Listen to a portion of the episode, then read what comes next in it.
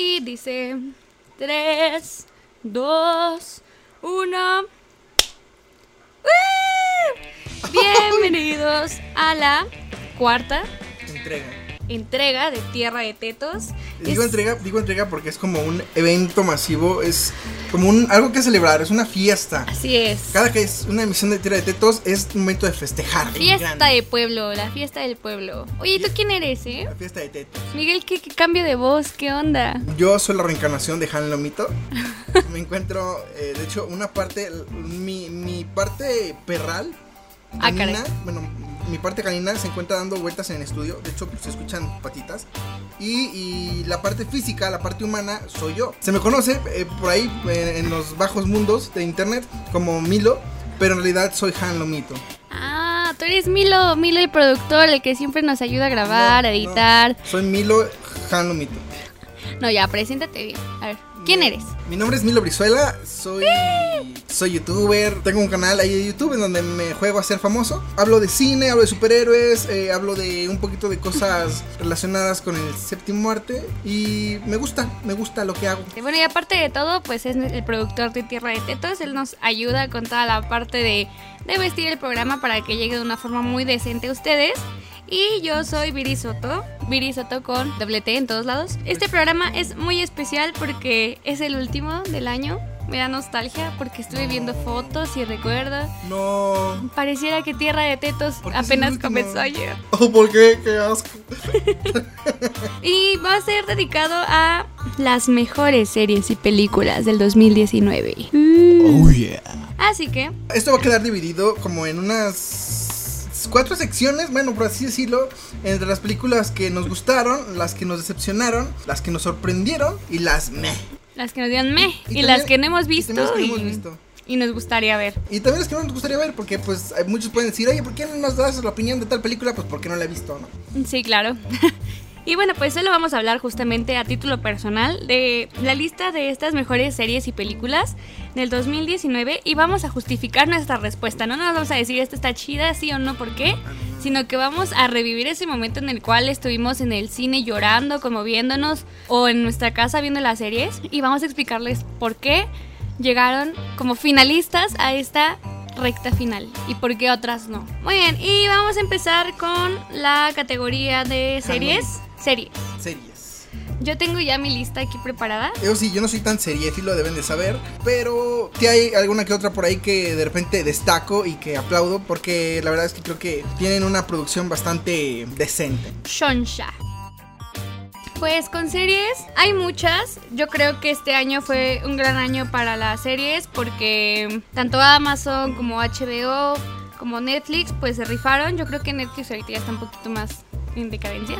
Yo pienso que están apostando más a películas más elaboradas, con un casting más caro, con una producción, siento que hasta más de arte, como El Rey, como El Irlandés y como todo lo que han estado haciendo últimamente. La última serie que está dando mucho de qué hablar ahorita es You, pero se ha quedado corto en cuanto al crecimiento que han tenido las otras plataformas y me parece que es un momento como para moverle la tierra a Netflix y que abran los ojos de que estaban haciendo. A lo mejor tienen más calidad ahorita sus productos, Pero es que también pero hay muchos públicos que piden otras cosas. También siento que Netflix se está enfocando mucho en hacer producciones propias y siento que eso le ha, le ha dado entre un plus y al mismo tiempo un, un desmeritamiento, por así decirlo, en el que se ha dejado de enfocar justamente en su audiencia y la gente le exige pues que suba ciertas películas, obviamente hay unas que no se pueden, pero sí siento que le hace falta un poquito a Netflix escuchar a su audiencia y saber qué es lo que le hace falta de repente distribuir. Que, que claro, eso también pues, no significa que la plataforma sea mala, claro que no, es una excelente plataforma.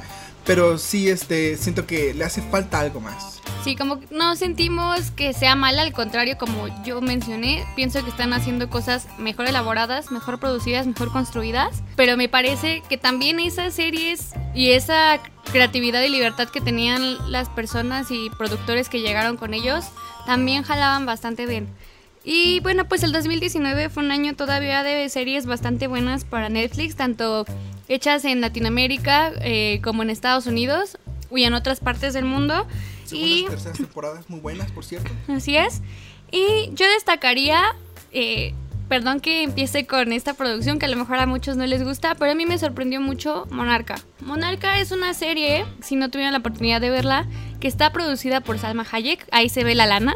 Ahí Sí. sobre el aguacate en Monarca. Muy buena serie. Muy buena serie. Está fotografiada de una manera increíble. Está muy bella. Un tanto telenovelera, por así decirlo, Sí. pero, pero muy bien hecha. La verdad que de entre las cosas de Netflix, pocas series que veo, esa yo creo que la terminé de ver en un centón, por así decirlo. Mm, No me, no me dejó debiendo nada y simplemente me dejó esperando la segunda temporada. Así es. Aparte, me parece que hace muy bien su labor. Esta serie se filma en Guadalajara y plasma muy bien la esencia de, así es, la esencia del tequila, plasma muy bien, plasma muy bien la esencia del tequila, de una familia rica y también, bueno, fue muy crítica, fue muy criticada porque decían los ricos también lloran. Pero al final de cuentas, chicos, chicas, hay series para todos aquí. Seguramente algún este emprendedor de, de ya de alta categoría se, se ha de sentir identificado o empático con esta serie. Y también nosotros que no somos millonarios ni nada, pues, eh, pues hay que darnos un chance. Nos da- también nos da como esa ilusión de que podemos hacer algo, eh, algo chido en tu nuestra propia vida. tequilera, tu propia hotelera. Exacto, a mí me dieron ganas de poner aquí unas pencas afuera de la casa. De y, vender pues, nuestro acá, nuestro Ah, tequilita. digo, por, digo, de por sí me gusta el tequila, ¿no? Pero ya, ahora sí como que ¿para qué gasto? ¿Para qué gasto en botellas? Mejor me compro mi penca y aquí la, pues la, la saco yo solito, ¿no? Muy bien. De cinco estrellas de cuatro, ¿cuántas le das a Monarca? Yo le doy cuatro. Cuatro. Yo le doy tres y medio porque siento que en alguna parte de la serie tiene algunas lagunitas que pudieron haberse resuelto sin, Ah, sí. sin menos cosas. Pero este yo le doy un 3.5 de 5 a esta producción. Orgullosamente mexicana y también con inversión extranjera. Ahora, fue la temporada 3 de La Casa de Papel. Tan, tan, tan, tan, La Casa de. Papel. Muy buena temporada. Muy sí, buena. Aunque de repente la sentí Forzada. sí forzada, pero al mismo tiempo quiero que me propongan algo más. Porque es lo mismo que vi en la primera temporada y pasó lo mismo. O sea, te dejaron enganchado para la segunda temporada y sabes ya lo que, lo que viene. Bueno, a lo mejor no sabes, pero sí es como que tienes ese mismo gancho. Lo mismo que aplicaron al, al final de la primera temporada, es el mismo gancho. Y me gustaría que al menos esta cuarta temporada, la que viene, eh, se arriesgue un poquito más. Que proponga algo diferente. Que no cierre tal cual como la segunda temporada. Eh, sino que sea algo mucho mejor. Sabemos que La Casa de Papel, bueno, es, es una gran serie española. Española, Y- tío. y Arriba España, joder. ¡Arriba España! Y, y creo que mm, a final de cuentas los actores, creo que todos son actores de teatro. Pero ahora los pusieron en pantalla y todos lo hacen de manera excelente. El, el profesor yo creo que es el que más destaca, al menos para mí, y Berlín. Berlín lo hace muy bien. Y Río, Río, digo, este, no. Tokio. Y, y Tokio, Tokio, exactamente. Tokio, Tokio que en esta temporada la odias, maldita vieja. maldita vieja. Sin, sin ser misógina, ni nada, ni, ni antifeminista, ni grosera. no, la verdad es que Sí lo odias, es como una de sí, antagonista. sí, al personaje, este, sí, llega un momento en que saber ya, o sea, por Dios, pensá mejor lo que estás haciendo. Y bueno, yo la casa de papel sí me gustó, la verdad es que soy fan de la serie, todas las temporadas me gustan, algunas más que otras. Esta tal vez no fue mi favorita, la primera sigue siendo mi favorita, la que me enganchó, la que me estremeció, la que dije, ¿qué estoy viendo? ¿Qué es esto? Está increíble. Pero me gustó mucho el cierre de esta temporada, me gustó mucho también cómo te lo van planteando de manera psicológica, el factor sorpresa, la incertidumbre, todo lo que causa en el ser humano el solamente imaginarte las cosas. Y me encantó. Yo por eso le doy 4 estrellas de 5 a la casa de papel, tercera temporada. Yo le doy tres nada más porque mm, me dejó esperando un poquito más, pero me dejó enganchado, entonces eh, espero que me sorprenda más la cuarta temporada. Muy bien. También eh, tuvimos la oportunidad de ver la primera entrega de The Umbrella Academy. Esto que fue primero una historieta de Gerard Way de My Chemical Romance. Es una historia bizarra. Mm, Que por cierto, eh, My Chemical Romance ya regresó. Y curiosamente, cuando ya está por venir también la nueva temporada de, de Umbrella Academy, esto es parte, siento que es parte de la publicidad y estrategia. Y creo que a, a ambos proyectos, tanto al, a su musical y a su proyecto historieta, les puede funcionar muy bien. Saquen sus flecos, amigos. Es momento de sacar el fleco otra vez. Escucha música de Panda. Escuchar música de My Chemical Romance. Me van a odiar la gente de Panda. Muy bien. Bueno, pues esta historia, muy resumida, en cierto año nacieron n número de cantidad de niños superdotados que tenían superpoderes. Un señor rico se encarga de comprar literal, de comprar estos niños. Todos viven en la casa del señor y tienen un número asignado como tal. Sí tienen un nombre, pero se conocen más por su número. Y un tiempo se separaron y se volvieron a reunir y se tienen que enfrentar con algo gigante. Y a mí me gustó mucho, me gustó, me gustaron los vestuarios, me gustaron los personajes, me gustaron sus poderes. Yo creo que para nosotros los fans de superhéroes, el desarrollar eh, estos personajes, y poder construir una historia de este calibre, darles los superpoderes, está genial, o sea, tener este ingenio, la verdad se lo aplaudo a Gerard Way. No es que no sea creativo, pero no lo conocía en esta faceta. Y, ver su, su, producto ya realizado, yo creo que si yo hago un cómic y veo luego mi serie, de verdad, wow, o sea, me pongo a llorar y me gusta mucho.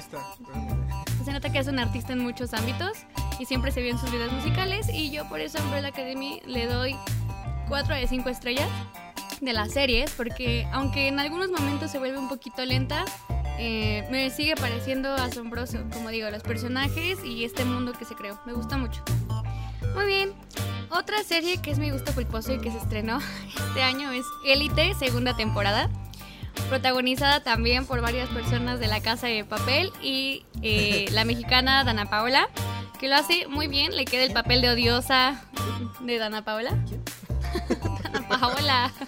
¿Quién es ella?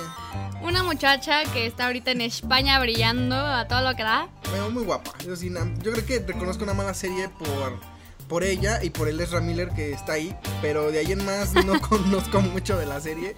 No me llama la atención, para nada. Y... Yo sé que a muchos no les llama la atención. Yo me di la oportunidad de verla porque también dije que asco esa serie. Claro que no.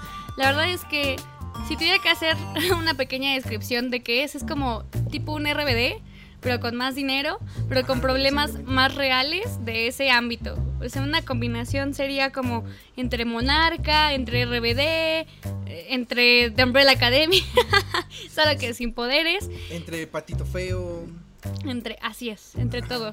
La segunda temporada de Élite me gustó todavía más que la primera. Siento que la primera sí era más a lo superficial y nosotros igual los ricos también lloramos y nos limpiamos con billetes. Esta me gustó más porque la hicieron de misterio, la construyeron. Dijeron que era muy parecida a 13 Reasons Why. Y en, esta, en este tiempo en el que salió Elite también salió Euphoria y también salió 13 Reasons Why. Entonces eran puras series y son puras series que van a cierto público específico. Cada una con sus diferencias, una más soberbia que la otra. Euforia, por ejemplo, más, más real, más, más de la vida cotidiana gringa. Élite, literal de la élite española. Y Certain Reasons Why, pues ya me tienes hasta la porque ya, o sea, eso ya debe haber terminado desde la primera temporada. Pero en fin, estaban a la par las tres series y yo creo que entre las tres una que lo hizo muy bien fue Élite. Eh, la manera en que narraron la historia estuvo muy, muy bien hecho. Se narró de atrás hacia adelante. O sea, primero vimos el final de la serie y luego el desenlace. Cerró de esta manera y eso me parece que fue muy aplaudible para una serie que pensaríamos que es muy superficial y no, también tiene un fondo y está bien construida.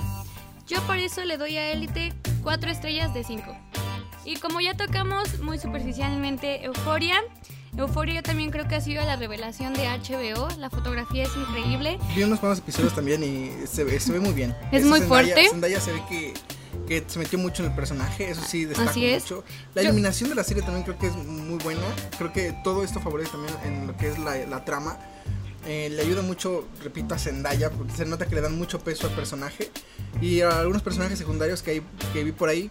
Y creo que, al menos de lo que más destaco de, pues de HBO, aparte de Game of Thrones, yo creo que Euphoria es lo que más eh, podría poner en su lista como grandes éxitos. Así es, yo creo que ya HBO, gracias tanto a Game of Thrones, Chernobyl, Watchmen y Euphoria, tiene un, bueno, y Westworld tiene un signo de distinción y calidad.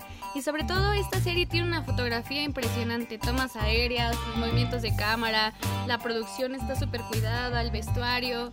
Y, y... Eso es, y esa es la diferencia de las series de Netflix y de HBO que HBO se nota que le mete mucha más calidad, más cuidado. Más cuidado, lo hace con mucho más. No digo que Netflix no lo haga con amor, pero es, es un amor muy diferente. Se nota la expertise. Ajá, sí, aparte se nota que le ponen un poquito más de, de, de renombre a sus, a sus trabajos, a su manufactura. Y se ve que ahora sí que, que sí le dedican, ahora sí que el tiempo necesario para hacer un producto realmente lindísimo. Porque yo creo que más allá todavía de la foto y la producción, creo que las dos tienen buena foto y buenas producciones. Pero lo que hace mejor a HBO, la verdad, es que están mejor escritas sus series y sus películas. Tienen mejores guiones. Y eso es lo que hace que, que levanten más. Y a mí lo que más me gustó, pues fue ver a Zendaya eh, fuera de su papel de Spider-Man, después de, de, su ternura, verla eh, envuelta en un tema de drogas, de adicciones, de, de temas de sexualidad, me encantó verla salir de, su caparazón rosa para hacer cosas increíbles y para demostrar que no solamente es una niña bonita, sino que es capaz de hacer muchas cosas como actriz. Un poquito más camaleónica. Yo a Euphoria le doy 5 de 5 estrellas de series. Yo 4 porque no he terminado de ver, pero sí este debo de aplaudir mucho el trabajo de HBO que ha sido hasta ahorita bellísimo con esa serie. Pues para cerrar, las series que me gustaron Dark este año cada vez es más compleja. Si no han empezado a ver Dark, no les recomiendo que la vean en este punto, no le van a entender nada. Yo intenté verla y no. Como pueden ver, yo no soy tan seriéfilo. Ella sí. Es como una ecuación extraña y ya tiene muchos nudos y muchos saltos en el tiempo. Hace poco vi un meme, de hecho, en que trataban como que de encontrar en el tiempo de, de Dark y pues no hay, no hay, no hay ni punto. No hay ni pies ni cabeza ya. No hay nada ya. En este punto de Dark. Yo no quiero ver nada. No hay ni pies ni cabeza. Solo realmente si has seguido la historia desde el principio, sabes en qué punto se encuentran. Pero si estás por ver la siguiente temporada y no tienes ni idea, neta, no lo intentes. Pero eh, desde el principio ha sido una serie alemana muy bien construida, muy bien hecha, muy interesante, muy, muy intrigante y muy matemática. Y se nota el alemán, ahí está. Un poquito de thriller puede tener. Pero, y ahí me encanta el thriller, pero honestamente no me terminó de enganchar la serie justamente por eso, porque está tan confusa. Vi creo que unos... Vi una parte de la primera temporada y, o sea, sí le iba agarrando el hilo y después me perdí después dejé de seguirle el hilo a la serie y ya fue como que en qué punto quedaron y me dijeron, no, pues quedaron en ahorcado. Pues ¿cuál ahorcado? Pues... No de spoiler. Eso, lo vi al principio. en, fin, me parece que sigue siendo una serie muy bien hecha, aunque no es para todos los públicos ni todas las edades. Este, yo le doy cuatro estrellas de 5 a Dark. Me parece que en algunos puntos ya tiene muchos saltos en el tiempo innecesarios. Eh, pero al final de cuentas sigue estando bien narrada y te sigue intrigando y sigues queriendo ver la siguiente temporada. Entonces, creo que eso es lo que dice que está bien construida. Así que 4 de 5. Yo le doy un, un, papel para que noten la línea temporal correcta, por favor, porque es muy confusa. Yo les pido una explicación. deberían, hacer, deberían hacer un resumen de esa serie, porque en serio creo que muchos, muchos vamos a ver. Es más, ese video sería tendría millones de vistas en YouTube. Es más, nosotros nos armamos después. Ahorita lo hacemos. ¿no? Ahorita lo hacemos. Series que me decepcionaron rápidamente. Game of Thrones. Tanto, tanto para nada que asco Game of Thrones. Game of Thrones.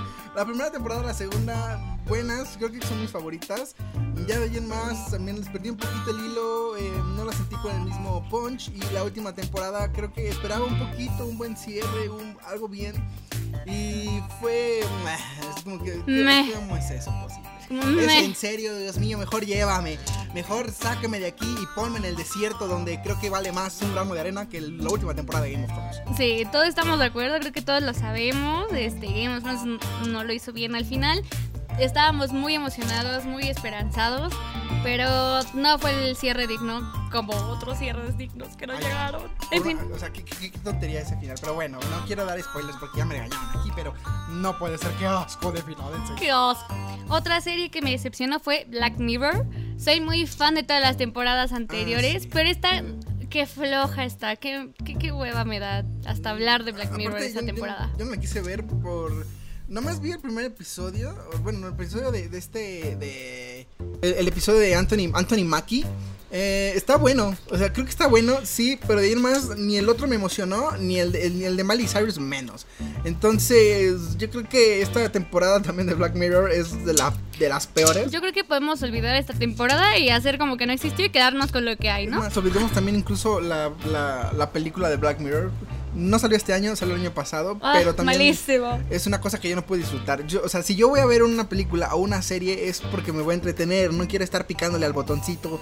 Me parece que eso, ese Es- es modus operandi es innovador. es propositivo, es una propuesta buena. pero bastante buena, pero creo que pero creo que sí, exact- exacto, desespera, porque creo que si vas a ponerte a ver la tele, y repito, si vas a comer vas a ver una película, si vas a pasar un buen rato vas a ver una película, no vas a estar picando a los botones a ver qué, qué final o qué sigue? sigue. Dices, no, o sea, me quiero, me quiero entretener, no quiero buscarle ni quiero hacer mi propia historia, porque pues no, o sea, si por mí fuera mejor, eh, no sé, mejor me pongo a ver la primera temporada de, yo qué sé, de LOL. Muy bien. Ah, sí. También vimos LOL de Amazon, Ah, sí, sí, Prime. Video. Eh, la primera temporada es muy buena. Bueno, es muy buena, la verdad es que es un producto meh, así por si no tienes nada que hacer un domingo y dices, bueno, vamos a ver LOL. Si le quieres. Ajá, si eres fan como de la comedia tipo de Richard Farrell o de Alex Fernández, del ya sabes. de Daniel Sosa o de Milo Brizuela, o sea, ese, ese tipo de humor. si te gusta ese tipo de humor medio de pastelazo, medio simplón, pues la serie la primera temporada es más para ustedes. Ya la segunda temporada se vuelve en una especie, como son tantos talentos. Muy Ego. Ajá, pero también no es tan reconocido, o sea, no todos son tan reconocidos, pero mm, se nota que unos quieren destacar más que otros y ya y no hay un equipo. No, Así no es. como que vamos a hacer reír Me parece- me gusta reír, sino que es más como hay meterse el piento y todo, así no está chido. Me parece que realmente lo que te deja LOL es que ves quién de los comediantes sí tiene el ingenio para sacar la comedia natural y espontánea y quiénes otros la escriben y luego suben al escenario a hacerla. Porque el hecho de que hagan reír a las personas arriba del escenario no significa que siempre sean un chiste, tengan un chiste listo. Hay unos que sí lo son y que tienen ese dinamismo, pero justo creo que la virtud que tiene LOL es mostrarte quién no es esa persona, quién es solo un personaje, quién tiene que hacer todo su chamba detrás de cámaras para salir a dar la cara después. Aparte, aparte creo que la comedia debe de ser natural, o sea, debe de ser algo espontánea. Y lo que sale, yo creo que, y, y lo que refleja de esta serie, ahora sí que los ganadores son los que creo que traen, traen el humor, por así decirlo, eh, en sí, ¿no? La chispa. La chispa. Y bueno, no calificamos Game of Thrones estrellas. Game of Thrones, eh, la última temporada, me- menos 5 estrellas. no, unas, unas dos estrellas. Dos. Pues Mira, sí, dos porque la fotografía fue, fue buena. Nada más. la última temporada Ah, bueno, de Game of Thrones. Macy- Macy Sí, y también ella. De ahí en más, yo creo que lo demás. Le doy tres, dos estrellas y media. Nada más, dos estrellas y. Por Williams y la fotografía. Y, y los dragones y ya. Yo le doy dos estrellas. Black Mirror, estrellas. Black Mirror no la vi, pero por ser el episodio de Anthony Mackie, nada más ese episodio le doy tres estrellas. Ya los demás, nada. No me, no, no, no, nada. Yo a Black Mirror le doy una de cinco porque creo que han demostrado que pueden hacerlo muy bien, pero pues esta no sé qué pasó. Eh, Y, y a LOL, y, y a LOL le, le doy un, un, un corazón porque siento que le hace falta dar amor. yo a LOL de 5 le doy... mm, yo le doy 3 porque creo que es de las primeras series que está haciendo Amazon. Está empezando, está probando aquí en México. Y el mejor comediante, sin duda, Eugenio Derbez. Este. Sí, yo le doy 3 de 5 porque me parece que podrían hacerlo mejor, solo como que todavía tienen cabos sueltos, como tener más pensada su dinámica, como hablar antes con los comediantes para que no sean tan ego, poner reglas, no sé. Pero sí, véanla, dense la oportunidad. Otra, y voy a cerrar con este capítulo de series, solo para mencionar las que no vi y quiero ver. Tal vez me odien por lo que voy a decir, pero a mí no me gustó The Voice. Yo sé que hizo mucho ruido, yo sé que, que está cool, que es una propuesta chida, que hace burla a los superhéroes porque son antihéroes y muchos queríamos algo más rudo, más, más malo, más antiheroico, pero no, no me encanta. Tiene momentos grandes, tiene momentos bien hechos, los personajes Están padres, pero Son como pero- historia tiene muchos huecos, no está bien escrita. Exacto, opino lo mismo. Porque, porque creo que, que a fin de cuentas, como todo es una sátira, también en cuanto a los superhéroes, se vuelve un poquito ah, autocrítica, sí, de los superhéroes, que creo que es lo que muchos aplaudieron, pero creo que en cuestión trama, en cuestión lo que esperaba, no, no es. No, no es. Yo le doy 3 de 5. Yo le doy 2 y media. Y no sin antes mencionar Stranger Things, esta temporada me gustó mucho, solo siento que ya está siendo muy repetitiva. Ya debería de ser un poco más propositiva. Eh, bueno. No sé cuánto pueda durar el Demogorgon, pero, pero bueno, Stranger Things siempre te deja con buen sabor de boca. Está padre, los niños lo hacen muy bien. eh, la producción es magnífica. Yo le doy 3, no, 4 estrellas de 5. Yo le doy 4 porque también creo que tanto Declan Montgomery como David Harbour hicieron un papel excelente. Yo creo que los dos se roban la serie, pero sí se vuelve repetitivo. Y creo que eso sí, mostró un poquito más de gore la serie. eh, con este, esta parte del monstruo que se comió manos y demás. Es una cosa tremenda. Pero quiero ver más. No quiero ver la- a la misma Eleven. Y eh, también no quisiera ver una Eleven anciana.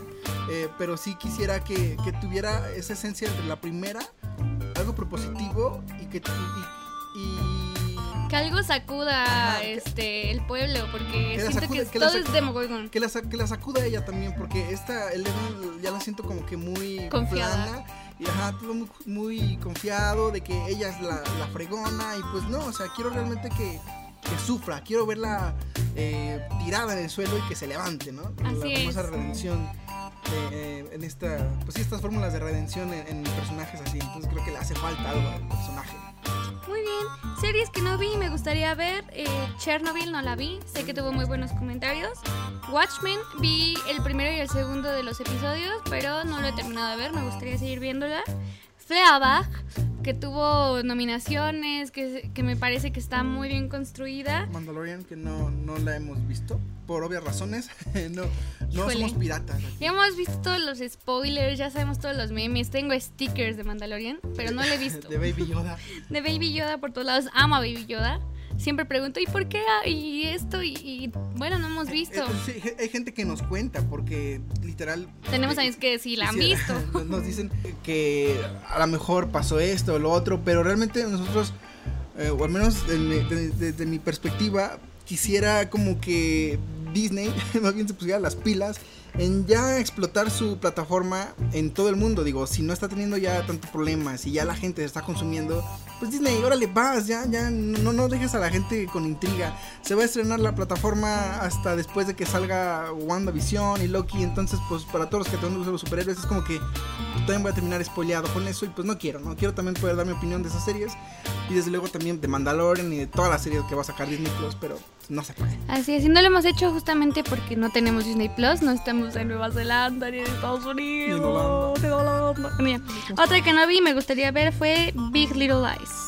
Y cerramos para pasar a las mejores películas del 2019. Películas, Ok, primero las, las que nos decepcionaron. ajá, Ok, primero las que nos decepcionaron. A ver, empieza tú. Primero Cementerio de mascotas. Sem- y- no, Cementerio sí, de mascotas. sí, la apoyo totalmente. sí.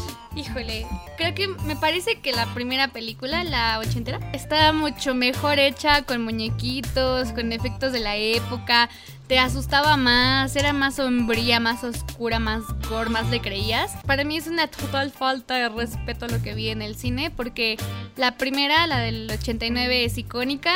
Eh, aunque tuviera efectitos pues muy de la época y, y- y demás, es una historia que de verdad a mí me da mucho miedo. El- es la primera película que yo dije, Cementerio, bueno, aparte del exorcista, Cementerio de Mascotas, me da mucho miedo.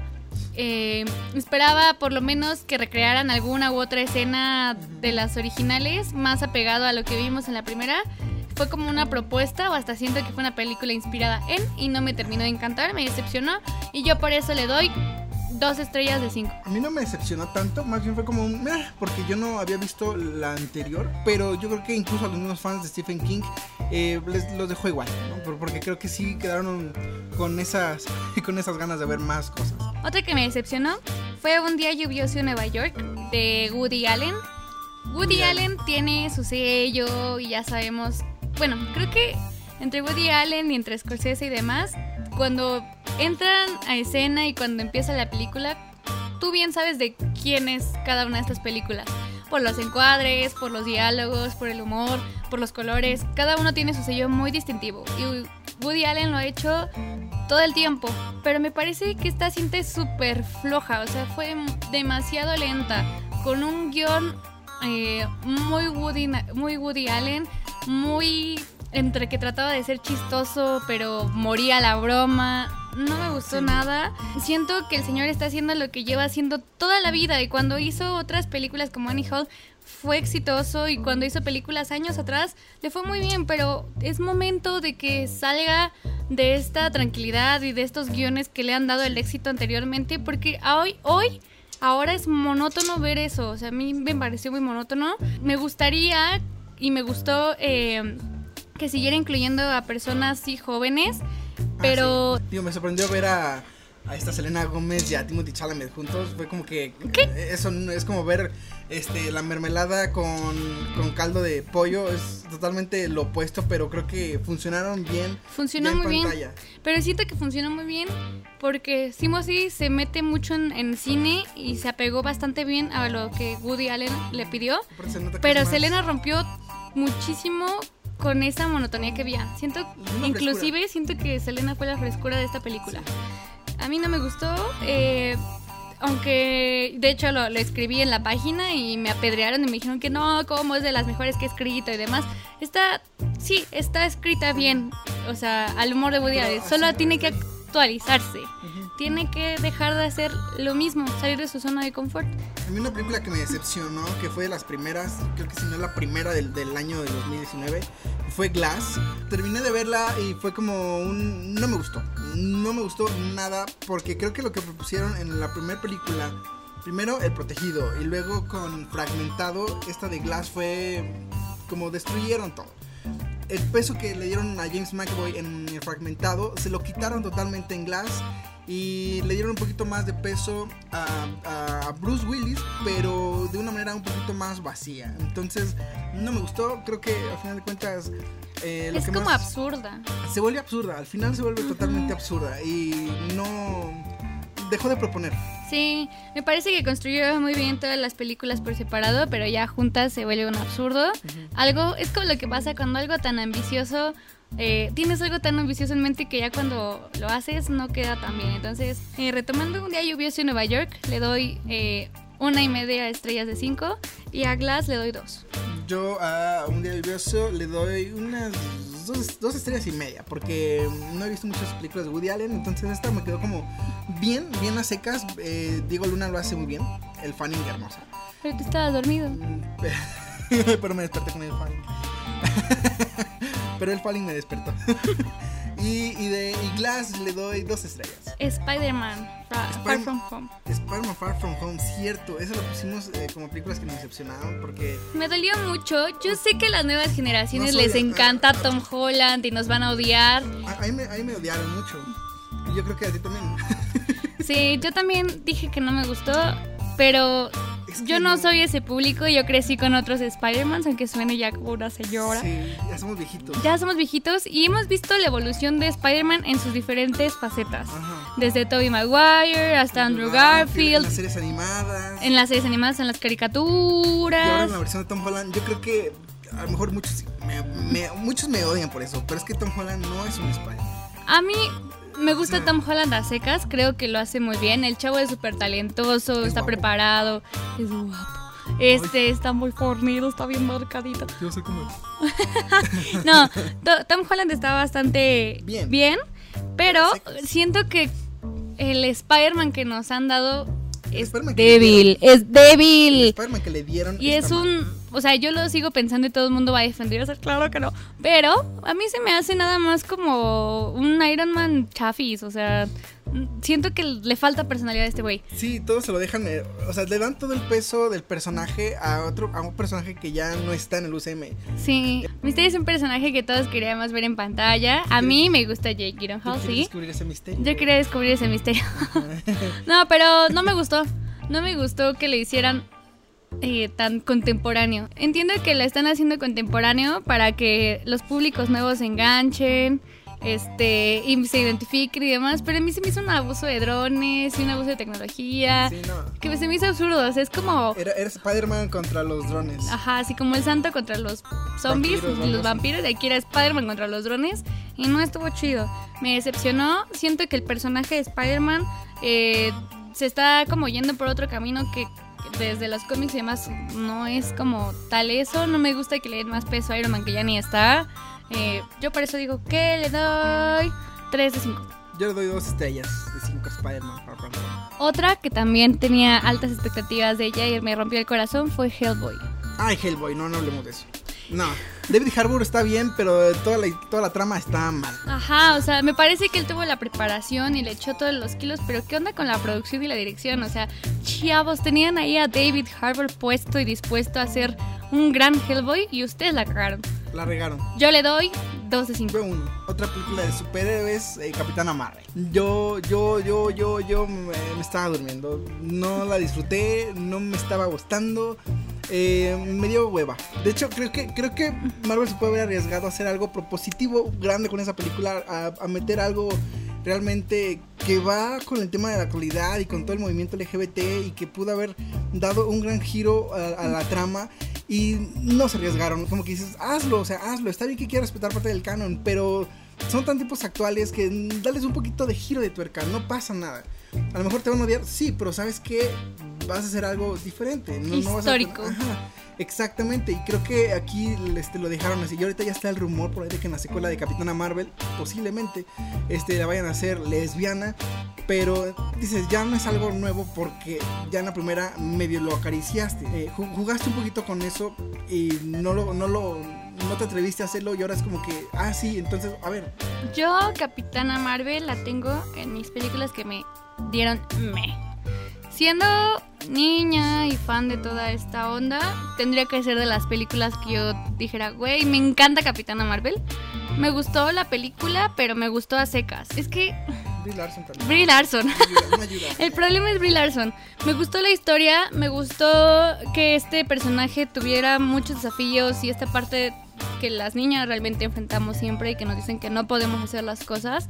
Y esta eh, forma de mostrar que sí podemos y que somos poderosas y demás, ya viene con el personaje. O sea, Capitana Marvel siempre ha roto como estereotipos y sus paradigmas de que no puede, o sea, siempre ha sido chingona y se plasmó de esta forma, pero siento que Brie Larson no ayuda No o sea, engagement con la gente no tiene el engagement y, y ella como actriz es mamoncísima.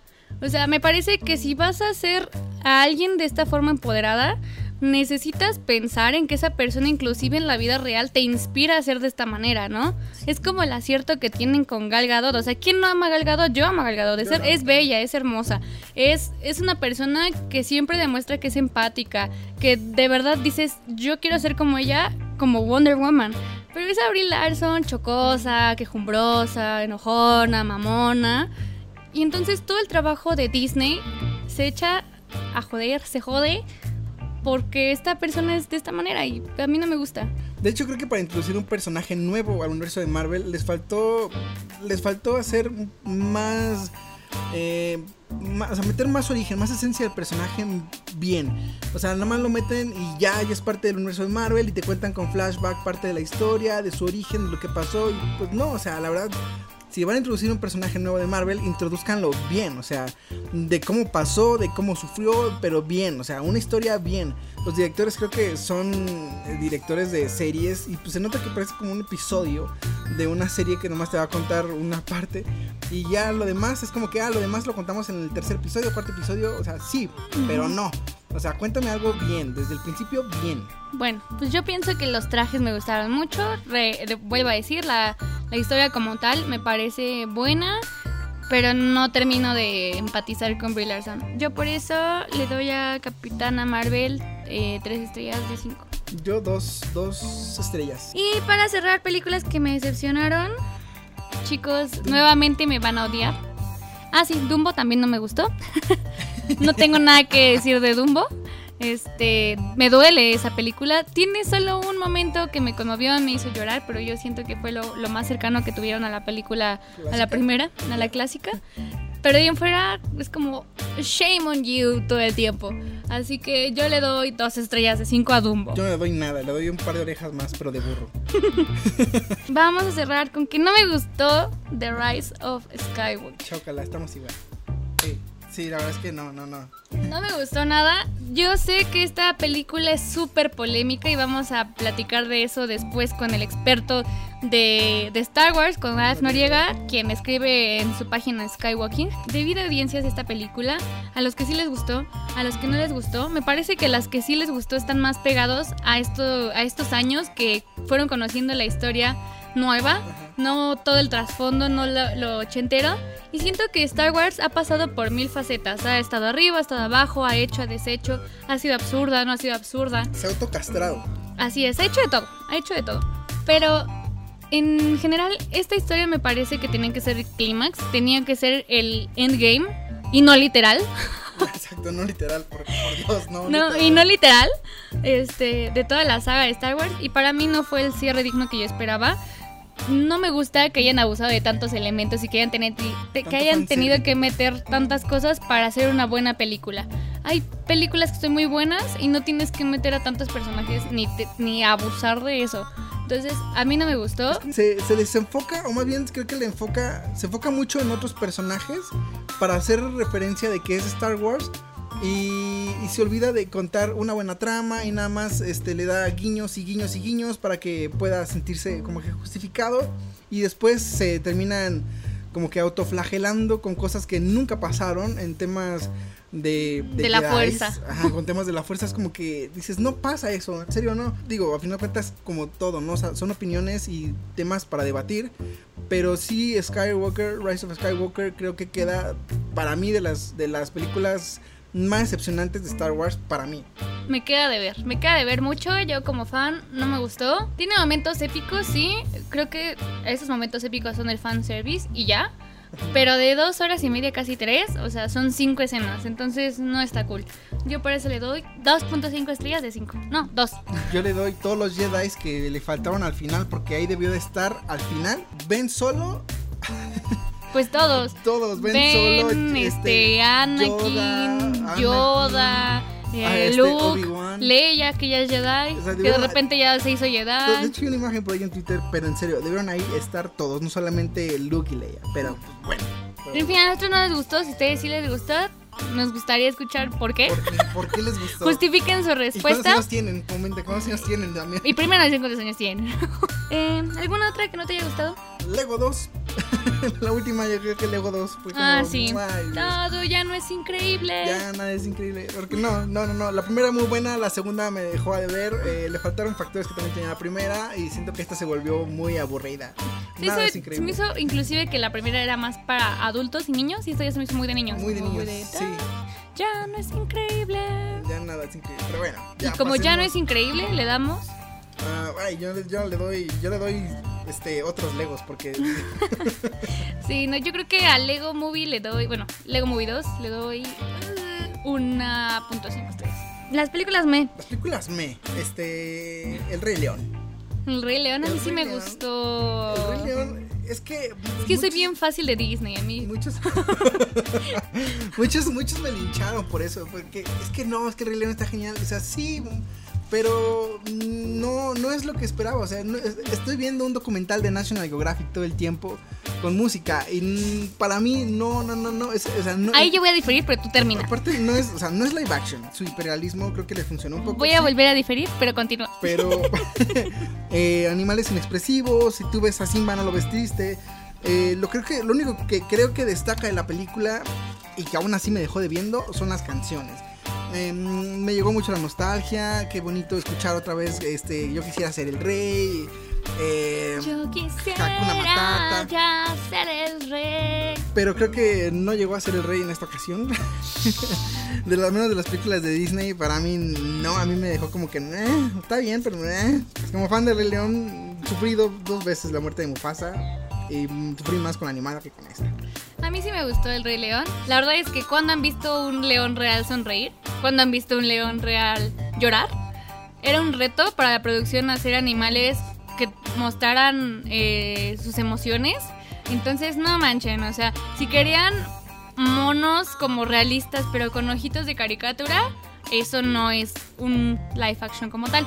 Me parece que hicieron, para mí, lo más acercado a lo que podía ser una historia live action del Rey León. A mí sí me gustaron todos los animales. Me parece que en cuanto a animación está cabrón. Está sí. como, como el libro de la selva. El detalle del pelito, el detalle que ya no sabes si es o no un robotcito El o aire qué cómo se onda. mueve con el pelaje, O sea, como en todos esos detalles, el agua, este, los cielos, a mí me fascinó. Eh, tal vez no se siente igual porque no es la historia animada, o sea, la historia animada fue wow, fue un boom. Pero a mí sí me gustó, me parece que para tener el reto de hacer animales que demostraran sus sentimientos, que demostraran sufrimiento, que demostraran emociones, está bien hecho. Está bien Bueno, hecho. eso sí. Y yo por eso el Rey León, aunque la puse en las películas que me, o sea, como entre sí, entre no, yo le doy cuatro estrellas. A lo mejor si la música le faltó. Eh, la parte de Timón y Pumba también la sentí un poco floja. Pero de ahí en fuera, a mí sí me gustaron leones. Tres estrellitas y un rugidito. Eh, eh, porque sí, nada más siento eso. Pero sí, un, un punto que tocó Viri aquí tiene mucha razón. Es que pues no los van a hacer carica- caricaturizados, ¿verdad? Entonces eh, no se van a... mm, vaya, tratamos de pegar justamente esa historia en algo más real. Entonces sí, siento que ahorita cambió un poquito mi perspectiva en eso. Entonces sí, eh, tiene razón. Está entre las me, pero bien. Me bien, como Bien. me, pero bien. Disfrutable palomera. Otra que. Me. que me. El irlandés. ¿El irlandés? Yo sé que es una gran película porque está muy bien fotografiada, está bien narrada, pero se me hizo pesada. Yo siento que vi la película el momento en el que estaba cansada, pero es, es muy, muy artístico. Sí, mucho, mucho Es muy pesado para mí, es muy pesado. Entonces me da, me, o sea, está, está padre la película, pero está muy pesada. Está bien, yo lo pongo que está bien. O sea, creo que todos, y más Robert De Niro, creo que son los que más destacan en la historia. Y obviamente por Robert De Niro es el protagonista. Y me gusta, no, no soy muy fan de las películas de gangsters, pero su- suelo ver esporádicamente películas de gangsters. Pero siento que es mucha historia. O sea, pudo haber. Scorsese fácil, le puede haber quitado una, Una hora. Una hora y hubiera estado bien. O sea, creo que somos nosotros el promedio de, de- de personas que le pusieron pausa a la película y después hicieron otras cosas. Y después regresaron y volvimos a ver la película. Pero es que en serio, es una película eterna para lo que cuenta. Está bien, en- cinematográficamente hablando, está bellísima la iluminación, el encuadre, la fotografía, todo. O sea, son todo. películas que están bastante bien, pero se vuelven densas. Ajá, y se que- densa. Es que me parece que estas películas son muy descriptivas. Y pasa esto y entonces entran mucho al detalle. Y tanto detalle le puedes quitar una hora y si- sigues contando lo mismo y está igual de buena. Entonces ese es mi problema, yo siento con, con esta película. Pero está muy bien. Está muy bien. Está muy bien. Este, yo le doy cuatro estrellas de cinco. Yo solo pienso justamente que el problema es eso. Que tanto entrar en detalle a veces se vuelve tedioso. Ajá, mucha hora. Y lo mismo encuentro en Once Upon a Time in Hollywood. Me gustó mucho. Ah, ok. Pero lo mismo, o sea, el mismo tema con, con la película. Leonardo DiCaprio está impresionante. Ese hombre hace súper bien sus papeles. Brad Pitt, ni qué decir. Tarantino hizo algo diferente, me gustó mucho. Yo le doy eh, 4.1 estrellas de 5. Y- Me gustó mucho. Pero lo mismo, o sea, entrar tanto en detalle y alargar y alargar y alargar cuando podrías resumirlo y hacerlo aún más, o sea, dejar a la gente en ese clímax y no prolongar el clímax, así como de, bueno, y ahora cuéntame qué sigue. No, lo mismo. Um, The Once Upon a Time in Hollywood, yo tengo que decir que, bueno, yo no. Yo no suelo ver películas de Tarantino, no es mi tipo de cine, no soy muy fan de su cine, pero vi esta película de Once Upon a Time y me gustó, a mí me gustó eh, porque siento que es una faceta diferente a lo que suele hacer Tarantino, ya al final eh, ya es más Tarantino, eso sí. Totalmente. La historia creo que me gustó porque está basada en algo real, Sharon Tate. y es una historia que cuenta su propia historia. Roman Polanski. Ajá, ajá. Es entre- exactamente la historia que pasó entre ellos, pero no. Vaya, tiene ese giro de tuerca muy al Tarantino y creo que eso fue lo que me gustó y lo que Es, me es llamó la bonita, atención. por ser como homenaje, es bonita. Porque por- juega con esta nostalgia. Porque es nostalgia, es bonita Tiene sus porque... referencias de Ujú. otros actores de otras películas de aquel tiempo. De, de Manson. Eso sí, también las recreaciones de las escenas eh, para las películas de aquel tiempo están muy idénticas. Hay por ahí algunos encuadres muy similares de las películas de aquel tiempo y la película esta de... de de Tarantino, que la verdad es que dices qué increíble y qué gran trabajo de dirección y de fotografía se llevaron en esta película. Y qué duro, ¿no? Que así habría sido todo si no hubiera muerto Sharon. O sea, eso, eso fue un golpe, ¡pum! Duro de realidad. Es una historia, exacto, como un cuento, que eras una vez en Hollywood. Literal. Un cuento. Eras una vez donde esto no pasaba y entonces qué fuerte. O sea, lo hizo bastante bien. Eh, sí es una de las mejores películas del año. Solo siento que lo mismo, o sea, el tiempo son de que se prolongan y se prolongan y se prolongan, pero muy buena película. Para mí una película muy me, ah, que dije, ah, bueno, sí, ¿no? Es la de Anabel. Anabel 3, eh, fue como... Mm, Deshonra. Está bien. La de Anabel, Anabel, esa es malita. Y creo que está mejor esta, al menos me dio un poquito más de, de miedito. Me gusta la saga del conjuro, creo que tiene cosas interesantes, de repente tiene películas buenas, películas malas. Eh, a esto quiero añadir la película de La Llorona, que le hicieron también parte del universo del conjuro. Eso me gustó. Que eso me sorprendió. Me sorprendió de La Llorona, que le hicieron, que la conectaron con todo esto y fue como que, wow, ok. No creo que sea una gran historia como para el conjuro, pero pues ya te la metieron en este universo y creo que engancha muy bien con este, con este juego, con esta historia que te van enlazando una con otra y dices, bueno, tiene ahí sus hilamientos, claro, este no, no es la misma parte de la historia, pero tiene ahí sus conexiones. Entonces creo que entre La Llorona y, y, Anabel ah, vuelve a casa, Anabel 3, me, sorprendió mucho más la de La Llorona que Anabel. entonces, eh, bueno, yo a Anabel le doy unas dos estrellas, no, le doy dos estrellas y media. Y a La Llorona le doy tres. Le doy tres solo porque creo que propone un poquitito más. Anabel 3, yo le doy dos estrellas de cinco. Y a La Llorona le doy tres. Unos pañuelitos también. Tres de cinco y unos pañuelitos para que ya no llore tanto. Otra película que me da me fue Fast and Furious, Hobbs and Shaw. Porque yo voy a justificar mi respuesta. Porque a pesar de que hicieron algo diferente eh, a los coches, ese bromance entre, entre Hobbs y Shaw está padre, pero pues hasta ahí, o sea, no, no tiene nada nuevo. Es una película de acción con un bromas donde dos güeyes se putean a 500 personas así de un chingadazo.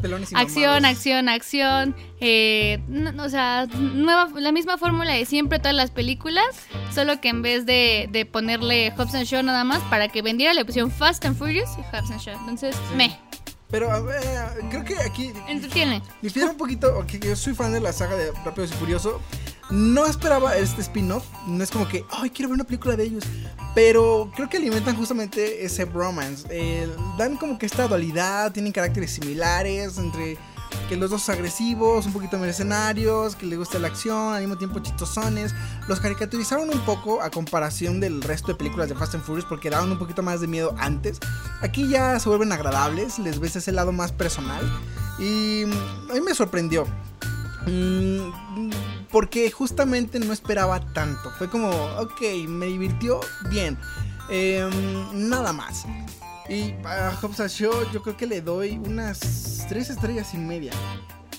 Y otro pelón y mamado, porque hay Idris Elba, eh, Dwayne Johnson y... Pelones y, mamados. Y mamados. Reloaded. todos, todos lo hacen muy bien. Y bueno, ahí también parte del universo este Vin Diesel. Y pues ahí están, ¿no? El, el, el Pelonverse. El Pelonverse. Yo al Pelonverse le doy tres estrellas de cinco. O sea, me entretuvo, pero no soy fan de esas películas. Y ya, ya se acabó mi lista de me. ya voy a empezar en las películas que sí me gustaron. Yo tengo dos películas me. Me bien, pero me bien. No, no me mal, sino me, me bien, me bien. Es Detective Pikachu ¡Ah! y la de John Wick 3.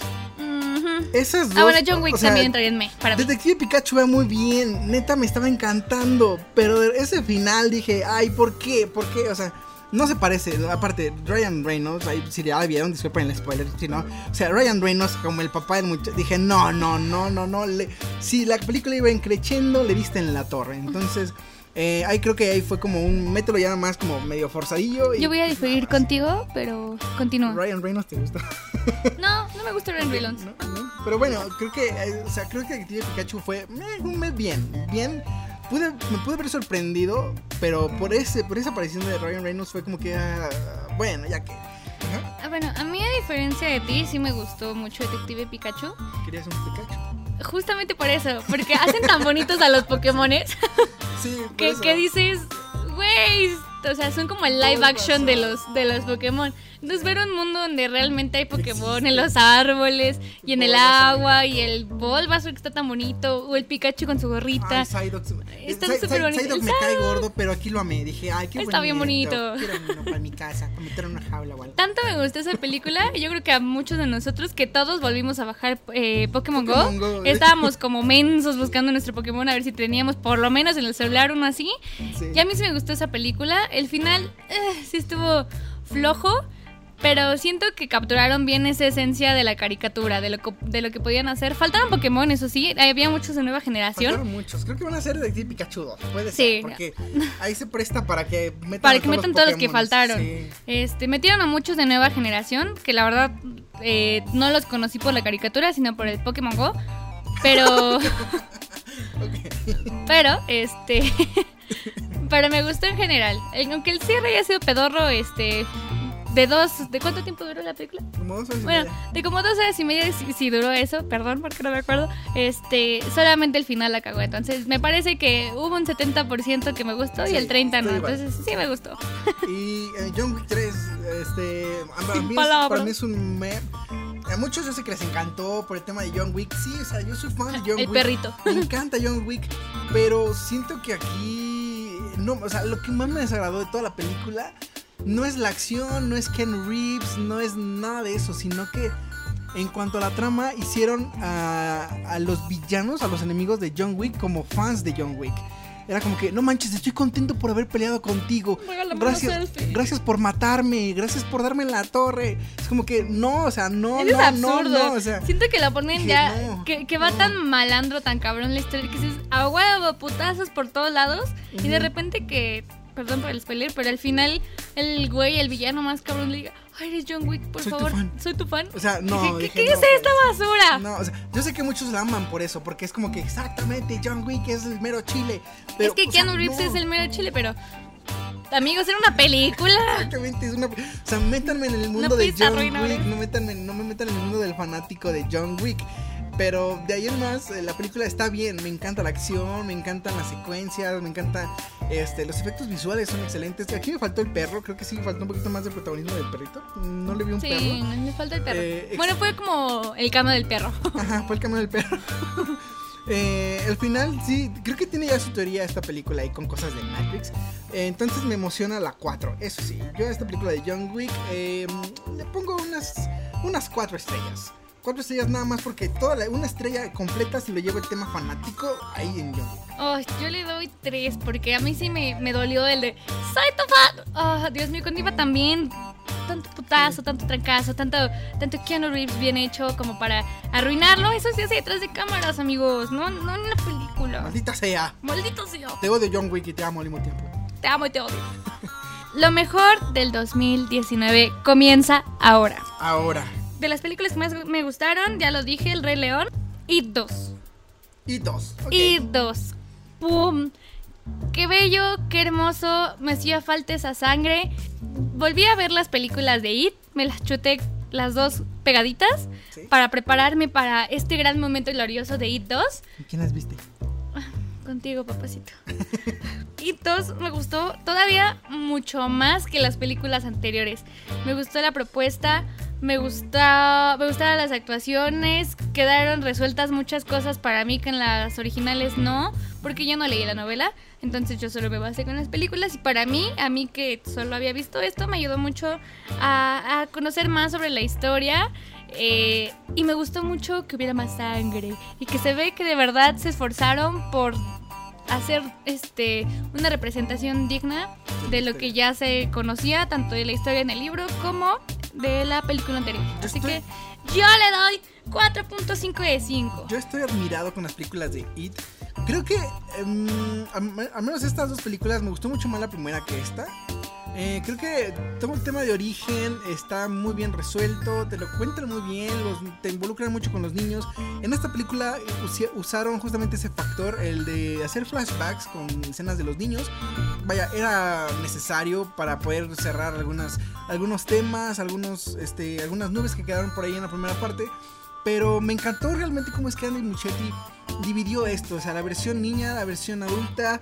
Y creo que cuenta una historia realmente muy compleja. Eh, Pennywise a mí me, me, cautivó más en la primera que en esta, pero no, vaya, no la menosprecio, al contrario, creo que siguió manejando muy bien ese factor del sorprenderme, del querer ver ese, pues vaya, ese payaso con hambre de venganza. Eh, de, las actuaciones destacables me quedo mucho con, esta. Me quedo mucho con Jessica Chastain. Eh, lo hace. Chastain, perdónenme. Este, creo que lo hace de maravilla. Y este. Y este. Y, Bill Hader también. También James McAvoy. James McAvoy. siempre lo hace bien. Es que James McAvoy es James McAvoy. Es muy buen actor. Es clase. Él, él es clase, ¿no? Pero Bill Hader creo que aquí, em, no sé, digo, sabemos la calidad del actor, siempre hace cosas excelentes y acá me sorprendió mucho ver cómo, pues cómo manejó ahora su personaje, lo hizo muy bien, sigo viendo al Richie de la primera parte. Y creo que esta segunda parte no, no demerita en nada esta franquicia, creo que y 2 eh, merece unas 4 estrellas y media Aquí me voy a ir al 3 por 1 tres películas que me sorprendieron mucho y a las tres les doy eh, cuatro estrellas. ¿De ¿cuáles? Chucky. Chucky. Ford vs Ferrari y Abominable. Abominable, es bellísima Abominable. Es muy bonita. Chucky, vamos muy rápido. Chucky. Chucky me gustó. Chucky, yo las últimas que he visto de Chucky se me hacían absurdas, ya no asustaba, ya se me hacía un abuso del personaje. Pero en esta película que la adoptaron a lo contemporáneo, creo que me la hicieron muy bien porque es probable que tu Google Home o tu Alexa te quieran matar algún día. Y está muy cool. y, que el Chrome un día te pide un Uber y te quiera estrellar, es posible y está cabrón. porque es pura programmatic y como ya es algo más tangible, tipo Black Mirror, pues me gustó, me gustó Chucky, que ya no fuera basado en lo anterior, sino que fuera muy adaptado a lo contemporáneo. Está cool no abusó de los drones como en Spider-Man Far From Home. en vez del internet. Así es. Ford vs Ferrari, qué historia tan buena. Me no soy fan de los coches, pero te clavas tanto y te gusta tanto eh, la velocidad, la innovación, el marketing, los temas que, que, plantean, lo bonito que está la producción, lo bien que lo hace Batman, lo bien que lo hace Matt Damon, eh, Christian Bale, eh, un bromance que comienza muy automotriz, que habla de que nunca dejes de hacer eso que amas, porque uno, puede hacer historia con eso, dos, te puede ir muy bien, y tres, Puedes, morir, pero, puedes morir, pero... pero vas a morir haciendo lo que te gusta. Y con dignidad. Entonces, esa me gustó. Y Abominable, una película que realmente no me esperaba mucho de ella. Y es una animación con un mensaje familiar, con un mensaje personal muy bonita muy bonita, es para niños adultos. Véanla, véanla. Yo rápidamente, así, Chucky. No esperaba nada de esa película, me sorprendió el mismo tema de el Wi-Fi, cómo lo adaptaron, me encantó. Abominable, e igual no esperaba nada de esa película y creo que se volvió de mis películas animadas del 2019 favoritas. Y Ford vs Ferrari, creo que para ser un fan de los carros de aquel tiempo, eh, carros antiguos, creo que hizo mucho que reviviera ciertas cosas de mi vida. Y, aparte, pues tener a Christian Bale, eh, pues, no sé en qué momento me, me fui tan fan de él, creo que por Batman. Pero sí lo hace. ¿Sabes a por Batman? pero sí lo hace muy bien. Y creo que Ford vs Ferrari ah, a las 4, a, a, las 3, no los voy a calificar igual, pero creo que a Chucky le pondría con un 3,5, al igual que y Ford vs Ferrari y Abominable les pondría con 4 estrellas. Yo estoy a punto de entrar a mi top 5, pero antes quiero decir que Frozen me gustó. Frozen 2 me gustó más que Frozen 1. Me gustó mucho eh, esta relación. ¿Qué sería? ¿Un romance? ¿Un sister romance? Un... ¿Cómo sería? ¿Si es romance? ¿Sister romance? Un romance ahí bonito. Un romance tierno de hermanas. me gustó ese romance tierno de hermanas.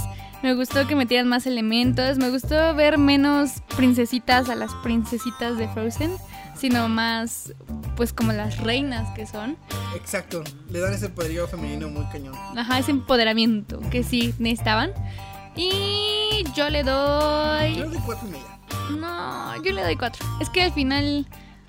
Siento que. Sí, cuatro. Aunque sea una película musical, eh no sé, siento que sí faltó anunciar un poquito más que era musical por todos lados porque yo vi que mucha gente se sacó de onda cuando vio que todo, Ah, todo el sí. tiempo era cantar. Que, que eso sí, a mí me sorprendió que, que, que eso sí, a mí me gustó mucho más esta secuela que la primera. Creo que esta, esta historia tuvo mucho más carnita que la primera parte. Aquí te deja con algunos cuantos, con unas cuantas dudas, pero creo que esas se pueden explotar muy bien si es que quieren cerrar esta franquicia de Frozen con una trilogía. Y creo que eh, la verdad esta de Frozen 2, esta de Frozen 2 puede alimentar muy bien para una tercera parte. Muy bien. Yo quiero ¿Quieres mencionar alguna? Porque ya voy a entrar en mi top 5. Este, yo quiero. Yo quiero mencionar una, dos. Híjoles. Yo, ahor- ahorita que mencioné también la película de Abominable, quiero decir que otra película de DreamWorks también muy buena que me gustó de ese año fue la de Cómo entrenar a tu dragón. Yo no la vi.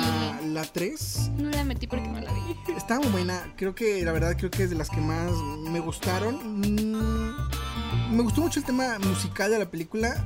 La, mm, la, la animación la mejoraron muchísimo y se ve mucho más guapo el muchacho. Creo que fue también lo que más me encantó. que Se ve guapísimo. se, ve, se ve guapísimo el muchacho. Y creo que Ay, yo le doy a la película unas cuatro estrellas también. Igual que Abominable. Creo que DreamWorks está haciendo un buen trabajo. Siempre mantiene como que ese- esa línea en su calidad de películas. Igual que Pixar, pero creo que este año no destacó tanto Pixar como DreamWorks. Porque Toy Story 4 me gustó, pero me dejó ahí como con inquietudes, al igual que Increíble 2. Antes de llegar a la recta final, quiero mencionar las películas que no vi y que seguramente también entrarían como las mejores del año, pero no las he visto, entonces lo voy a mencionar. Clímax de Gaspar Noé, no la he visto y me gustaría verla. Knives Out, que tiene muy buenos comentarios, eh, me la han súper recomendado, no la he visto y me encantaría verla y estoy segura de que entraría en, en la recta de los favoritos del 2019 y las mejores del 2019. Parasite, que me parece que está catalogada como la película del año. Eh, sí me gustaría verla. Igual que hizo de matrimonio, por ahí más o menos hablan de eso. Tampoco la he visto y siento que también está en las mejores del 2019. Midsommar, The Lighthouse, que como tal no se estrena este año oficialmente, sino hasta enero, pero en el Festival de Morelia ya la pudieron ver. Entonces, no entraría como las mejores del do- 2019, pero va a ser una de las mejores del 2020. Que es con este, que es con este William Dafoe y con Robert Pattinson. Con Robert Pattinson. Eh, Ad Astra no la vi. Me parece que también tiene opiniones divididas. Zombieland, que no la he visto porque no me he querido romper el corazón. Sé que no está tan buena como la primera, pero necesito verla. X-Men Dark Phoenix, que no la vi porque. ¿Alguien quiere ver? Eh, Cats. eh, tiene opiniones malísimas, pero sí tengo la curiosidad de entender por qué le quieren aventar un zapato a la pantalla. y Klaus, de Netflix. Sé que está muy buena, no he podido verla. Ah, y Godzilla. Godzilla no la vi, quiero verla. De las películas que yo justamente no he visto, añado de, de esa lista, eh, la del candidato, esa dicen que es muy buena, Ah. al igual que Mula, este de Clint Eastwood, dicen que es muy buena. De hecho, esa no salió tanto en cine, sino, o sea, sino- que salió directamente en distribución de Blu-ray y DVD. Entonces ya la tengo, no la he visto. Otra que no he visto es la de Us. Añado a esa lista. Ah, Us no, también. no hemos visto la de Us, pero sí le tengo muchas ganas. Mucha fe. Eh, Men in Black, pero no me llama nada. Ay, híjole, no. No, Ni la mencioné. No me llama nada. La de Rambo Last Blood, que por ahí tengo un cameo. Una, no, no sé, una aparición interesante, si la pueden ver.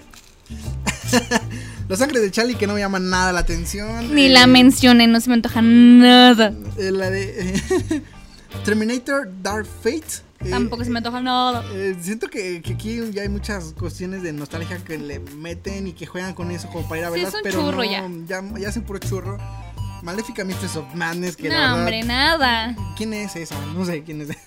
ya no es maléfica, es benéfica. Y eh, la de La Gran Mentira, que es con. eh, eh, que, es que es protagonizada por Ian McKellen y por Ellen Mirror, que la verdad es que la tengo, le tengo muchas ganas. La favorita, que también me la recomendaron muchísimo y no la he visto, pero bueno, añade esas películas a la lista de películas que no hemos visto.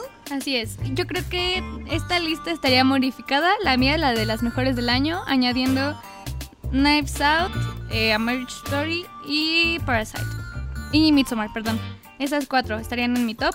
Pero, como no las he visto y me gustaría eh, confirmar que sí son de las mejores del año, voy a hablar solo de estas que sí vi y me gustaron mucho.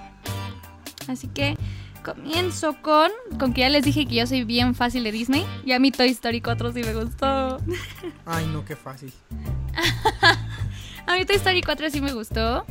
Me gustó el detalle de la animación, lo aplaudo mucho, que ya se le vean a los juguetes las pelucitas, que ya se les ve los desgastados, juegan mucho con la parte emocional y nunca pensé que alguna vez Woody y Buzz se dijeran adiós, entonces lloré mucho, me conmovió. sí, eso sí. Soy una fácil de Disney, pero crecí con esas películas en mi infancia, entonces a mí me gustó mucho Toy Story 4. A mí casi no, pero... Le doy 4 de 5. Toy Story 4 eh, no es de mis favoritas, pero creo que es una buena historia. Al final creo, creo que igual lloré. Y le doy un, un 4. Toy Story 4 merece un 4. Y otro, a mí yo quiero añadir una de películas que me gustaron, la, de Creed 2. Como fan, del, como fan del boxeo y de la película de Rocky 4, me encantó Creed 2. Creo que hace muy bien este match entre nostalgia, una nueva historia y todo lo contemporáneo. Creo que me encantó. Me gustó mucho. También entra en, las mejores del 2019 para mí. Michael B. Jordan se, ve muy sensual. Me encanta cómo luce sin camisa. Lo hace muy bien. Me, me gusta mucho. Este, y también Sylvester Stallone está muy bien, o sea, se ve muy bien conservado el señor. Este, no pierde el porte que tiene y da totalmente la nostalgia. Me gustó mucho, yo también soy fan del box, así que entra en mis favoritas. Eh, como fácil de Disney, me gustó muchísimo Aladdin. Aladdin, Aladdin es muy Aladdin. Y Enfrentín también me gustó. Aladdin me gustó mucho, la producción, los colores son maravillosos me gustaron, a mí sí me gustaron mucho las tomas como muy... Enfocadas en los personajes. Muy enfocadas en los personajes, son como muy de caricatura. Este, me, me, gustó el movimiento de cámara, me gustaron las canciones, Will Smith es un genio asombroso. Me parece que al gran legado que había dejado Robin Williams, este Will Smith lo hace muy bien y no deja nada a que desear. Sí, exactamente. Yo creo que lo único que nos deja a desear sería esta bueno, no es Naomi Scott, sino su canción de Speechless y este como forzar a empoderar a la mujer. Como ya le he mencionado en otros episodios anteriores, no está mal que empujemos a que las niñas crezcan con estas historias y ahora busquen algo más, sino que hay que buscar el momento adecuado y hacerlo de una manera gradual. No tiene que ser así de. Y entonces, como somos una empresa socialmente responsable en Disney, vamos a hacer. vamos a hacer esto. Y luego la vuelven sultán, fue como que no, o sea. Ajá. O sea, tienen que ser pequeños guiños para hacer algo muy grande después.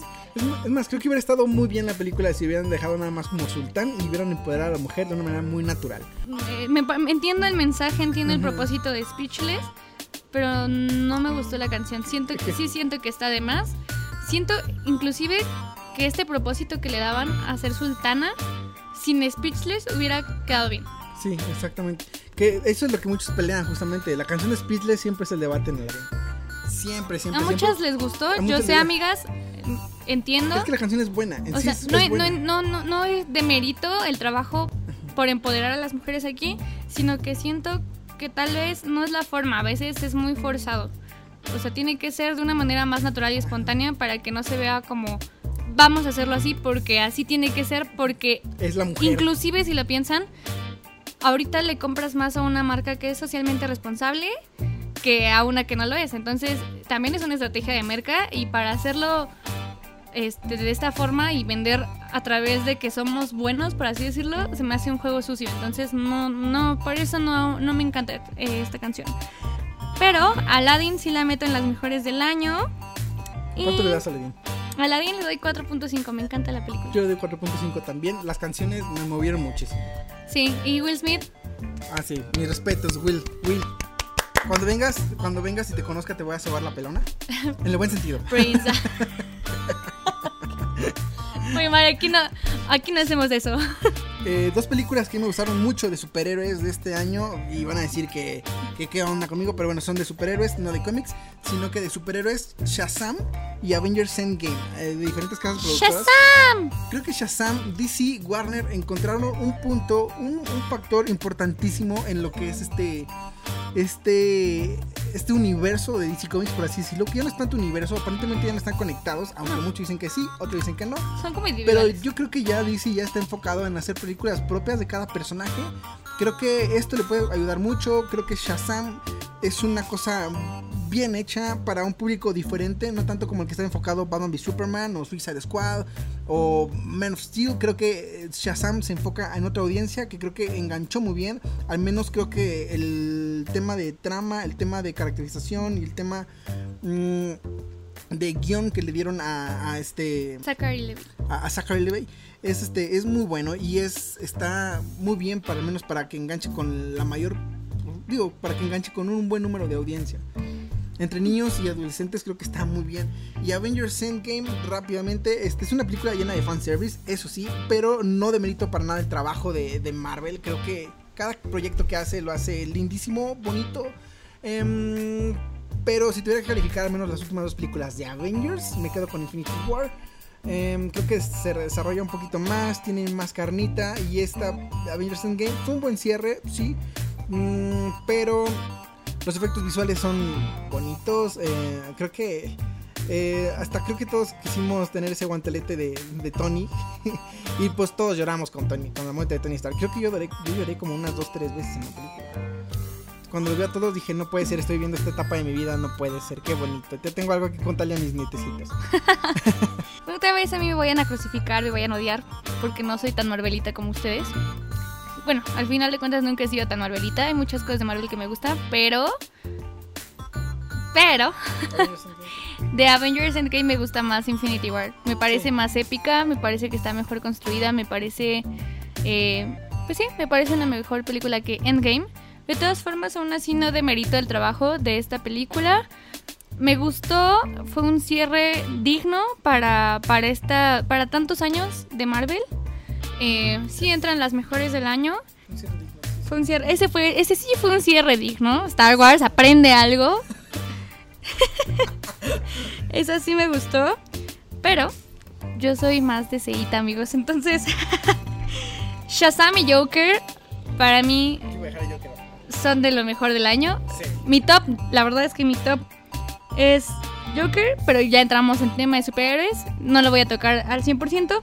Me voy a enfocar en Shazam.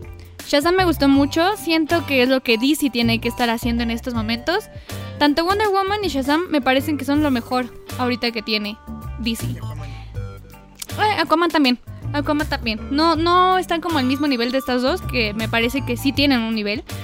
Pero también está bien hecha Aquaman. Em, siento que DC la ha regado mucho entre sus plataformas, entre... Ah, bueno, también este, series muy buenas que no mencionamos, pues Titans, eh, así es, Doom Patrol. Pero que ellos mismos se ponen el pie. En vez de ayudarse a que estas historias tan buenas lleguen a todos, no. Solo por el canal de DC y solo bajo suscripción y solo en ciertos países. Entonces, no se ayudan. O sea, ni con sus directores, ni con sus guiones. No se están ayudando DC. Y me parece que lo que tienen que hacer son más historias como Wonder Woman, más historias como Shazam, más como eh, Aquaman. Que se arriesguen como el Joker. Y como el Joker, claro, pero sí, como el Joker. Tienen que hacerlo de esta manera. Y Shazam no esperaba nada de ella y me sorprendió bastante. El humor que maneja está súper bien equilibrado. Em, esta dualidad entre el niño y el adulto. Eh, que realmente sí parece que son un mismo personaje. Me gustó mucho, me gustó mucho Shazam. Y pues sí, para mí está dentro de las mejores del año. Yo le doy a esta película 4.5 estrellas de 5. Yo quiero mencionar a las que creo que van a estar nominadas al Oscar, o al menos entre mejor actriz, mejor actor, mejor director y mejor este Joker. Joker se va a llevar el Oscar definitivamente, creo yo, creo yo que, mejor película y mejor director. Todd Phillips es una cosa excelente. Todd Phillips, hizo, Todd Phillips hizo una cosa excelente. Joker es una maravilla. Me sorprendió muchísimo la película. Creo que esperaba, esperaba mucho la película y me cayó la boca porque me dio más lo que esperaba. es. una cosa que nunca había visto en una película de superhéroes. Creo que Warner se arriesgó demasiado. DC dio. Puso, puso, la cara en el asador y órale, lo que venga. La película, creo que es la película más polémica del año la que sigue dando de qué hablar. Creo que siento que... sorprendentemente no tiene tantas nominaciones hasta ahorita como merecería. pero es que también creo que la academia le da un poquito de equilibrio a todo porque creo que... Y demerita mucho a las de superhéroes. Apenas, ¿eh? ajá, apenas como que están ahí repuntando de superhéroes. Y antihéroes. An- ah, digo, eh, lo que es el tema de cómics exactamente Les lo- cuesta. Le, le quita mucho, pero porque creo que ahí va, o sea, no digo que tiene que abarcar el tema de superhéroes si está de moda en la actualidad, tiene que abarcar los Oscars, claro que no, pero sí que sea reconocido como debe de ser. Creo que en su momento debieron haberle dado un buen premio a Black Panther por el tema que tocaba y no se lo dieron. Em, Bueno, sí tuvo sus nominaciones. pero sí tuvo sus nominaciones. Pero pon tú también, si vamos a esas, Doctor Strange por efectos, también se merecía Sí, algo. por Benedict Cumberbatch también, los efectos visuales. Pero sí creo que el Joker, ahora por ser una cosa diferente y un poquito más de culto, por así decirlo, eh, más de arte también, creo que eh, tiene muy bien merecido los Oscars, al menos creo yo que como director y como película. Mejor actor. Como, como actor, creo yo, creo que está entre otra película que también me gusta, entre la película de Rocketman, que es con Taron Egerton, Ay, ya llegaste a mi factor sorpresa. y, y, y, y este y Joaquín Phoenix. Los dos hacen excelentes interpretaciones. eh, cada quien en su. En su cada quien en su, en su papel. Y, y creo que. Y, y creo que pues, a Joker le daría unas 5 estrellas fácil y a Rocketman unas 4 estrellas. 4 estrellas y media. Yo, pues justamente iba a decir eso, que antes de dar mi película favorita del año, que ya la saben, iba a mencionar Rocketman. Sí. Creo que este 2019 y, y bueno, más bien se han estado construyendo el multiverse of music, ¿no? Ya hemos visto The Dirt, ya vimos Bohemian Rhapsody. Bohemian Rhapsody y Ya ahora se- Rocketman. Ya se viene la de. David Bowie, Michael Jackson, Y ahorita pues ya está de... muchos biopics. Pero este, esta historia de Rocketman está construida con tanto amor. Se, se nota el amor que Taron le metió a interpretar las canciones, a convertirse en Elton John, a recrear los vestuarios. Está genial, o sea, la historia está bien contada, sea cierta o sea no cierta que este Elton John no era tan heroico, ni tan pacífico, ni tan pan de Dios. Pero como te la cuentan, te, te gusta. Y me gusta que no sea tal cual como una historia real, sino que también tiene como toques de, de fantasía. Rocketman es una de las mejores historias del año y Taron Egerton es uno de los mejores actores de mucho tiempo. Sí. La forma en que se metió el papel, en que se preparó para cantar, para bailar, para todo, aunque tal vez no sea su giro porque él siempre ha estado más metido en acción, lo hizo increíble. Taron Egerton. Taron, te amo. Taron, yo te amo, pero puede ser Wolverine. Y mi película favorita del año, cierro, Joker. Joaquín Phoenix, pues siempre ha dado de qué hablar, siempre lo ha hecho muy bien en sus películas, hacían pequeños o grandes papeles. Es una persona muy versátil que todo lo hace a través de su forma de caminar. Él bien lo dijo, un actor eh, tiene que darle esa vida a su personaje por cómo camina y dense cuenta. Joker cómo lo hace, cómo lo hace en Her, cómo lo hace en otras formas. Entre su risa y su forma de caminar es como él hace más auténticos a sus personajes y yo se lo aplaudo. Me parece que es el actor del año. Este y pues nada, esto fue el top de mejores series y películas del 2019. Los vamos a dejar con el comentario de Miguel, que no pudo estar aquí porque está de vacaciones. Porque como él es patrón y nosotros somos pobres, pues aquí nos dejo encargar el changarro. El que paga. Como Miguel paga nuestra nómina, pues aquí estamos cubriéndolo. Hola amigos habitantes de Tierra de Tetos, yo soy Miguel Rosete.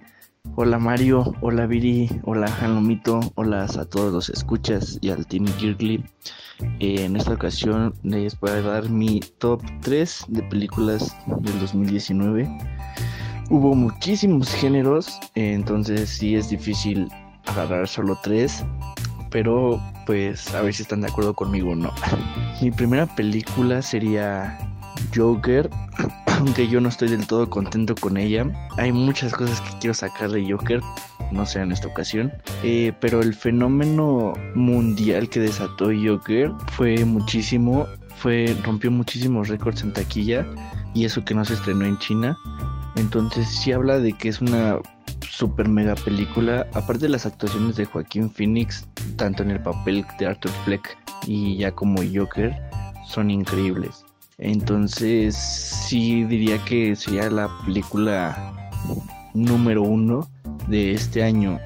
La segunda película para mí sería John Wick para Bellum. Eh, no soy tan de estas películas de matones donde solo un hombre puede contra 500. Pero vamos, o sea, es Keanu Reeves y con, un, con una super mega fotografía, la verdad, que manejan. Y es muy buena porque John Wick no solo es como este personaje, sino que esconde toda, hay un, hay un mundo detrás de él, o sea, toda esta mafia, hay muchísimos secretos. Entonces, cuando Keanu Reeves dijo que él haría tantas películas de John Wick como los fans quisiéramos, pues a mí me encantó esa noticia porque, vamos, aún no descubrimos mucho del pasado de John. Entonces, esto es algo muy bueno. Y la tercera es difícil. Mm, yo creo que por la parte ñoña de Tetos me iría por Shazam. Porque de Shazam de verdad no esperaba nada, nada de nada. De hecho el elenco para mí era malísimo y sin embargo logró sorprenderme. Creo que DC encontró la fórmula comercial y para todo público eh, de encantar, ¿no? Porque en el caso de Joker pues sí es como orientada hacia los adultos y a, otro público, entonces los niños no tendrían por qué ver eso. Y Shazam pues es para chicos, grandes, papás. Es, muy bueno, la verdad me sorprendió. Y tiene... Y además de que es uno de los personajes poco conocidos en DC Comics porque recordemos que en el pasado hubo demandas de que se parecía mucho a Superman, de que le habían copiado, entonces a últimas DC ya terminó por comprarlo, pero no estaban de acuerdo que parecía para un personaje de Hanna Barbera, etcétera, etcétera. Sin embargo, creo que sí les funcionó muy bien la película, entonces, y a mí me encantó. Y yo creo que mención especial mm, al género de terror, pues estaría Oz y Midsommar. Midsommar me gustó mucho el concepto, mucha la parte en que no necesitamos los típicos jumpscares y pasajes tenebrosos y todo eso para crear una atmósfera de terror. Eh, sin embargo, me sigo quedando con la ópera prima de este director, que sería Heredity, pero Midsommar también es muy muy buena. Y otro plus eh, sería obviamente la última película de Tarantino, eh, citando sus palabras, pues es la única película que no está basada en un libro, en un cómic, personajes, entre comillas. Entonces sí, también es un mérito muy grande, aparte de que las películas de Tarantino siempre cuentan con un gran elenco. Y bueno, esto sería todo de mi parte. Eh, yo les quiero dar, mandar un abrazo virtual a los queridos escuchas y que hayan pasado una bonita Navidad y pasen un bonito año nuevo eh, estaremos de regreso el próximo año ya para darle con todo a este podcast. Saludos. Gracias, Tetos, por escucharnos este 2019. Vamos a seguir con mucho más en el 2020. Jalomito les manda saludos desde la cabina. Dice que, si no nos han escuchado, Jalomito es eh, la mascota de Tierra de Tetos que siempre está aquí grabando con nosotros. Milo Brizuela, nuestro productor. Miguel Rosete, nuestro co-conductor que ahorita está de vacaciones. Y, y Soto. Y la bella Viri Soto como conductora, tremenda mujer, chulada. La adoro con mi vida. Les damos un besito a todos y feliz cierre de año. Nos estaremos escuchando más, con más invitados, con más noticias y con más mejoras en geekly.com. Feliz Navidad atrasada y feliz año nuevo a todos. Cuídense mucho. Bye.